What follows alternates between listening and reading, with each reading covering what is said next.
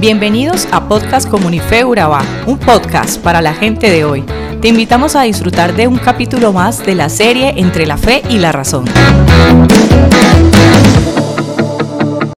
Cuando Jesús estaba por emprender su camino a Jerusalén, un hombre se le acercó corriendo, se arrodilló y le preguntó, Maestro bueno, ¿qué debo hacer para heredar la vida eterna?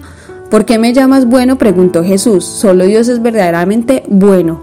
Pero para contestar a tu pregunta, tú conoces los mandamientos. No cometas asesinato, no cometas adulterio, no robes, no des falso testimonio, no estafes a nadie. Honra a tu padre y a tu madre. Maestro, respondió el hombre, he obedecido todos esos mandamientos desde que era joven. Jesús miró al hombre y sintió profundo amor por él. Hay una cosa que todavía no has hecho, le dijo anda y vende todas tus posesiones y entrega el dinero a los pobres, y tendrás tesoro en el cielo, después ven y sígueme. Este relato que acabamos de leer es la historia del joven rico que puedes encontrar en Marcos 10 del 17 al 27. Hoy como a lo largo de la historia de la humanidad, el hombre tiene deseos de felicidad, de encontrar la vida verdadera, en lo profundo del corazón nos damos cuenta de que no basta con realizar lo que todos hacen, sino que es necesario corresponder a la grandeza de lo que hemos recibido. Pensemos en cuántas veces Cristo ha salido al paso de nuestras vidas para poder corresponderle con generosidad. El maestro en este pasaje mira con amor al joven. No es difícil sentir la mirada amorosa de Cristo. Es necesario dejar que sus ojos penetren hasta lo más profundo del alma. Solo de esa manera se le puede corresponder. Por el contrario, se le daría una respuesta incapaz de durar en el tiempo, sin profundizar en las consecuencias positivas que trae el responderle a Dios con generosidad. El joven se fue triste, poseía muchas riquezas y Cristo le pedía todo. Pensaba que tenía que elegir Cristo o sus cosas, pero ya antes Cristo lo había elegido con su mirada amorosa. Imaginemos lo que Cristo proyectó para su vida. Quizás habría sido uno de los discípulos, pero prefirió sus planes. Cristo respeta nuestra libertad, escucha nuestros planes, nos mira con amor, nos invita finalmente a seguirlo, pero no nos fuerza en absoluto. Él espera nuestra respuesta. El propósito de este pasaje es analizar nuestra vida para ver si hay algo que vale más que Dios. Esto es un ejemplo de la condición de muchos de nosotros.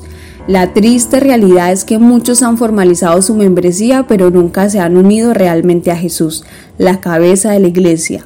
Muchos tienen una religión pero carecen de relación con Dios. Muchos tienen conocimiento mental sin cambios del corazón. Por lo tanto, aunque la iglesia pueda que parezca que esté llena, se siente y está vacía porque muchos han seguido a sus ídolos y no han seguido a Cristo. La vida se trata de Jesús, de conocerle a Él y traer gloria a su nombre. Se trata de tener las manos abiertas y la mochila en la espalda para hacer todo cuando Él nos los demande. ¿Qué es la vida eterna? Juan 17.3 dice, y esta es la vida eterna, que te conozcan a ti, el único Dios verdadero, y a Jesucristo, a quien has enviado. Recuerdo la primera vez que llegué a la iglesia como si fuera ayer. Fue una noche juvenil y la temática era sobre la naranja o la media naranja.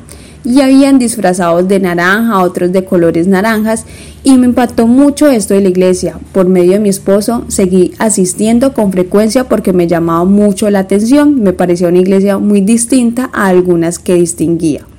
Aunque llevo aproximadamente en la iglesia siete años, puedo decir que mi verdadero encuentro con Jesús fue hace tres años y medio, porque aún habían cosas en mi vida que, que tenía que poner en orden y sobre todo que tenía que madurar, hasta llegar al punto en que realmente considerara a la iglesia mi casa y a Dios como mi Padre, entendiendo así que mi identidad está realmente en Jesús y comprender esto ha hecho que mi fe sea afiance y que busque solamente agradarle a Él.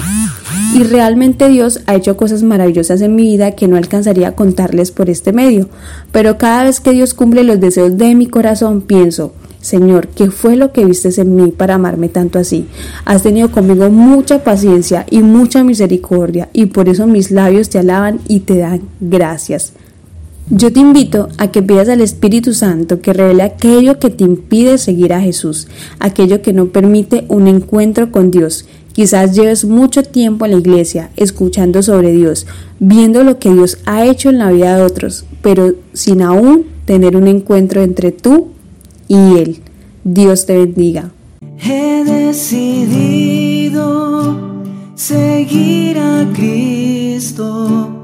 He decidido Cristo. No vuelvo atrás, no vuelvo atrás. Le dieron otra oportunidad.